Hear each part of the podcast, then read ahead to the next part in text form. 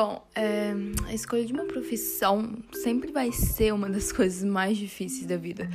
Tipo, simplesmente mudar tudo e você vai trabalhar nessa profissão todo dia pro resto da sua vida. Então, você tem, acho que você tem que ter muita paciência e, tipo, muita sabedoria para escolher. É, eu ainda não escolhi o que vou fazer, mas eu acho que eu sempre tive algo em mente.